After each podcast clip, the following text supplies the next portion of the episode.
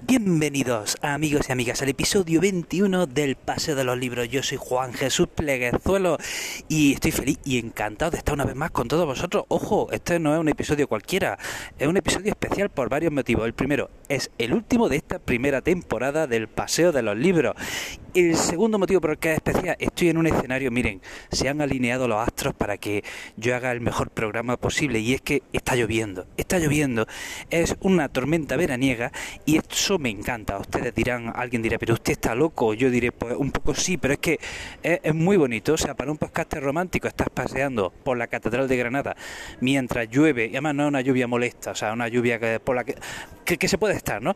Pues eh, es fantástico, es absolutamente inspirador. Y tercer motivo por el que este podcast es especial, porque vamos a hablar de podcasting la pasión de las pasiones, el podcast. O sea, vamos a hablar de, de mi amor, vamos a hablar de, de algo que el podcast, miren, el podcast me ha salvado. O sea, el podcast me ha salvado en los últimos años y, y, de eso vamos a hablar. Vamos yo ya lo he comentado varias veces eh, a lo largo de, la temporada que, este al final este podcast es personal. O sea, aunque voy a hablar de libros, los libros al final no son más que una excusa para poder hablar de mi experiencia, de mis sensaciones, de las emociones que yo he sentido en cada lectura y al final elijo cada lectura por un motivo, porque me llama la atención por algo, no, no elijo los libros al azar, elijo muy bien los libros que quiero leer y al final pues esto acaba siendo un, podcast personal. Yo siempre he dicho que no quiero hacer un podcast ni de reseñas ni de resúmenes, eh, no quiero hacer spoilers, no, eso no está bien, los spoilers, y, eso por, por, eso decía que al final esto acaba siendo un podcast personal y hoy lo va a ser un poco o, lo va a ser mucho. Vamos a hablar del gran cuaderno de podcasting de Francisco Izuzquiza. Eh, ¿De qué conozco a Francisco Izuzquiza? Miren, me remonto, vamos a hacer un poco de historia mía personal. Yo si hago lo que hago, si soy amante del podcast, si soy amante de, si hago podcast de historia, si, porque, paréntesis, para el que no lo sepa, yo hago podcast de historia, ¿vale? Por si alguien acaba de llegar. Si yo hago lo que hago y en cierto modo me dedico a lo que me dedico, se debe en buena medida a un programa de radio que se llama y se llamaba La Rosa de los Vientos, que yo escuchaba desde mi adolescencia. Ese programa lo dirigía a Juan Antonio Cebrián, que en paz descanse, eh, y este hombre era una inspiración. Juan Antonio Cebrián era el presentador de La Rosa de los Vientos y era una inspiración. Él empezó dentro de La Rosa de los Vientos una sección que se llamaba Los pasajes de la historia. Y, este hombre, bueno, pues gracias a él me aprendí muchísima historia. ¿eh? Con La Rosa de los Vientos aprendí más historia que, que la facultad, así como suena. ¿eh? Había una tertulia, hacían una tertulia súper interesante ¿eh? y aquella tertulia, bueno, mm, me hacía feliz, o sea, me hacía feliz. Allí estaban pues Jesús Callejo, Bruno Cardeñosa, Carlos Canales el mismo Juan Antonio Cebrián, también estaba Juan Ignacio Cuesta y, y, yo ya digo, escuchando la Rosa de los Vientos yo era tremendamente feliz. Eh, sucedió con el tiempo, pues que bueno, Juan Antonio Cebrián mm, falleció y parte del equipo de La Rosa de los Vientos formó un podcast que se llama La Escóbula de la Brújula y que es presentada por Francisco Izuzquiza. O sea, La Escóbula de la Brújula, uno de los podcasts más escuchados en lengua española, es presentada por, por Francisco Izuzquiza y entonces le siento por él pues, pues un gran respeto y veneración porque lo veo como el portador de, la antorcha de, lo que inició eh, Juan Antonio Cebrián, un, señor al que le tengo el mayor de los respetos, admiración y al que echo de menos sin haberlo conocido personalmente. Han pasado ya, yo qué sé, 15 o no, me acuerdo, 15 años desde que falleció y es un hombre al que echo muchísimo de menos. O sea, Juan Antonio Cebrián, sus pasajes de la historia inspiraron mi podcast Historia con el móvil, de alguna manera.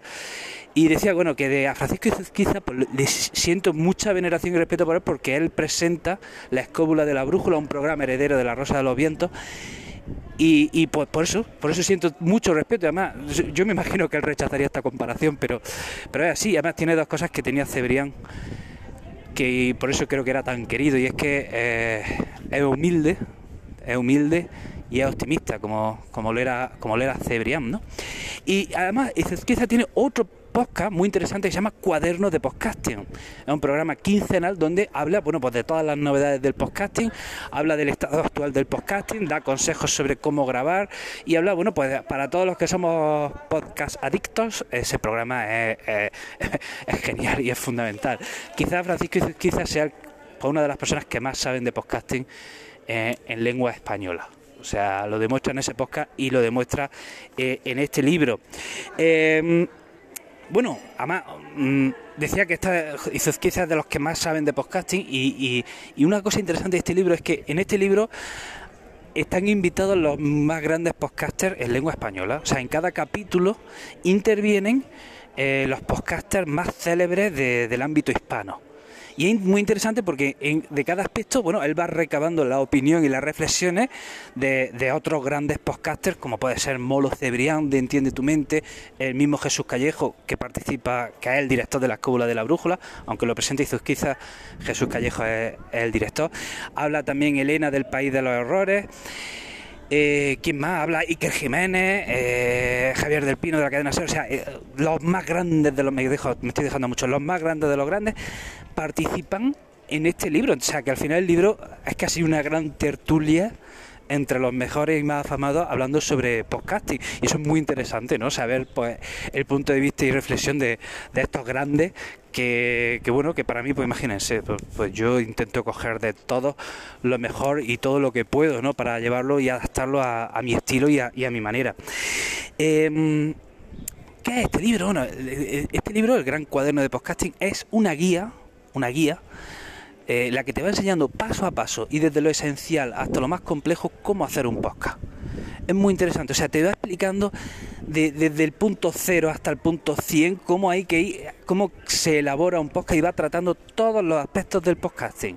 Y lo interesante es que en cada capítulo, en cada aspecto trata desde lo más básico hasta lo más complejo y desde lo más económico hasta lo más caro. Es decir, este, esta, esta guía de podcasting está orientada tanto si eres un mega profesional que tienes pasta y quiere invertir en el mejor de los equipos y en la mejor de las producciones, como para aquel que quiere hacer un podcast sencillo con el móvil, como el que puedo estar yo haciendo ahora mismo, ¿vale? Y, eso es lo interesante, ¿no? Que va a, abarca todos los rangos en, cuanto a complejidad. Eh, y, eh, empieza el libro, me ha hecho gracia el primer, no sé, si, no el primer capítulo, de los primeros capítulos, aborda las típicas preguntas que te hacen cuando, cuando dices que haces podcast, ¿no? Porque esto creo que está cambiando. Esto me, da la sensación de que este año, gracias a Dios, ya está cambiando. Pero esto lo he vivido. Yo esto lo he vivido en primerísima persona. Cuando yo digo eh, que yo hago podcast, primera pregunta, ¿qué es un podcast? Segunda pregunta, ¿cómo se escucha? Y tercera pregunta, que esto ya no recuerdo si esto aparece, él lo comenta en el libro, por lo menos a mí la tercera pregunta que siempre me hacen es eh, ¿cuánto dinero gana? ¿No? Esas son las tres preguntas que son siempre invariables. Me gustaría a mí que me preguntasen que cuántas horas le dedico, que cuánto he sacrificado, que, que cuándo hago mis podcasts. No, no, pero la gente, la gente enseguida te pregunta cuánto gana y cuando dices que no ganas nada o que tú directamente pagas por hacer el podcast, la gente te mira con una cara como diciendo, mm, mira, tengo un amigo psicólogo que te puede ayudar a salir de tu problema. Eh, esta conversación la he tenido infinidad, infinidad de veces, ¿no? Eh, decía, decía que eh, en, este, en esta guía paso a paso te enseña cómo se planifica un podcast, muy importante. Por ejemplo, habla de cómo son de, los distintos tipos de micrófonos, de las distintas plataformas donde albergar tu podcast, de cómo grabarlo, de los software que hay para grabar los podcasts. Eh, habla también de, cómo, mm, cómo llegar a tu oyente, o sea, y, se adentra en temas más complejos. Por ejemplo, habla de cómo funciona Spotify, el mundo de los podcasts en Spotify, cómo funciona Apple Podcast, cómo funciona Google Podcast, cómo emigrar el, la RSS. O sea, ya trata por los temas más complejos y luego va más allá. Por ejemplo, habla del podcasting en Latinoamérica, habla de, la creación de las redes de podcast, de, la relación entre la radio y el podcasting. Eh, o sea, no, se deja absolutamente nada. Y volviendo al tema de, la monetización del dinero, es interesante, le dedica un capítulo y, habla sobre... Porque él, bueno, a todo esto él tiene una empresa que se llama Yes We Cast para producir podcast.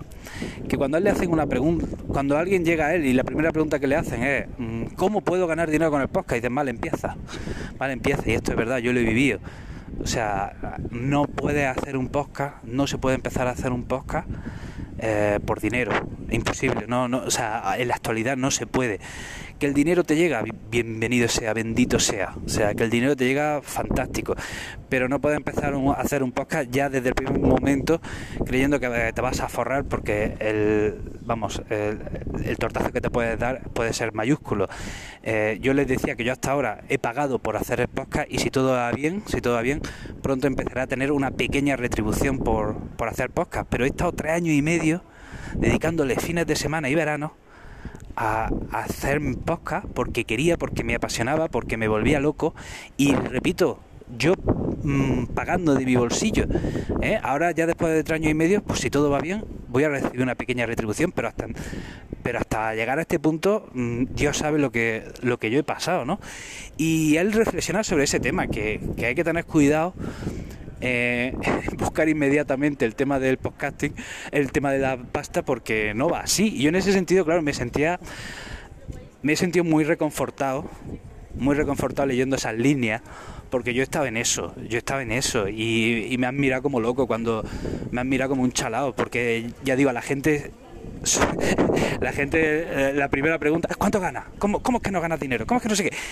Y, y no, la, cuesta explicar que hay una cosa que es pasión, que es, que es devoción y, que uno pues lo hace porque le gusta. Y si luego el dinero llega, pues bendito sea y cuanto más llegue mejor. Pero, pero está esa cosa que te mueve, que, te crea mariposa en el estómago, que te crea nervios y que te impulsa pues a un día de lluvia a salir a, grabar un podcast, ¿no? Eh, ¿Qué más? Voy a mirar mi chuleta, mi chuleta. ¿Qué más? ¿Qué más? ¿Qué más? Eh, ah, otra cosa que reflexiona, muy interesante, muy interesante. ¿Cualquiera puede hacer un podcast? Reflexión interesante. Pues, o sea, coincido con lo que dice en el libro. Cualquiera puede hacer un podcast, efectivamente. Los medios están hoy día a disposición de todo el mundo. Yo ahora mismo estoy en la calle grabando en el móvil y cuando termine de grabar en el móvil le voy a dar a publicar, así tal cual. ¿eh? y lo estoy grabando del tirón y lo estoy alojando este podcast en una plataforma que se llama Anchor y que no cuesta nada. O sea, no me cuesta nada Anchor. Yo ahora le doy a apretar, pum, y se distribuye. Luego tengo otras plataformas que sí me cuestan dinero. Expliquen, expliquen, por ejemplo, si pago. Pero en Anchor no pago nada. Quiero, y esto que yo estoy haciendo lo puede hacer cualquiera, pero el problema es. El problema es el problema. O sea, sí, cualquiera puede hacer un podcast. Ahora, cualquiera tiene la constancia y la disciplina de hacer un podcast y mantenerlo en el tiempo sabiendo que el dinero o no va a llegar o va a tardar mucho en llegar y si llega a lo mejor es poco, pues es el tema. Ahí ya solo son unos pocos guerreros los que los que pueden aguantar los que pueden aguantar la soledad del podcaster eh, porque porque puede ser duro no en ese sentido puede ser duro y reflexionar sobre ese tema porque los medios ya digo los medios hoy cualquiera cualquiera tiene un móvil pues ya está con eso ya tienes para hacer un podcast y la calidad es la mínima suficiente como para eh, llegar a la gente y que te escuchen y pues, difundir aquello que tú quieras comunicar. Eh, ¿Qué más? ¿Qué más? ¿Qué más? Bueno, decía que recomiendo este, este libro si vas a hacer un podcast, por favor, o sea, debes tenerlo debes tenerlo. Es absolutamente recomendable tener este libro si vas a hacer un podcast. Ojalá lo hubiera tenido yo cuando empecé. Pues yo empecé dando palos de ciego con ensayo-error, o mejor dicho, mil errores, un ensayo, mil errores, un ensayo, porque más, de lo que me pude equivocar. Y, este libro, ya digo, si vas a empezar un podcast, tenlo, tenlo, tenlo a tu lado y, y, sigue los pasos que, te va indicando el libro, porque ya digo, va desde, abarca desde lo más sencillo hasta lo más complejo y ya está pues al nivel que tú quieras tener, alcanzar o bueno, estés dispuesto.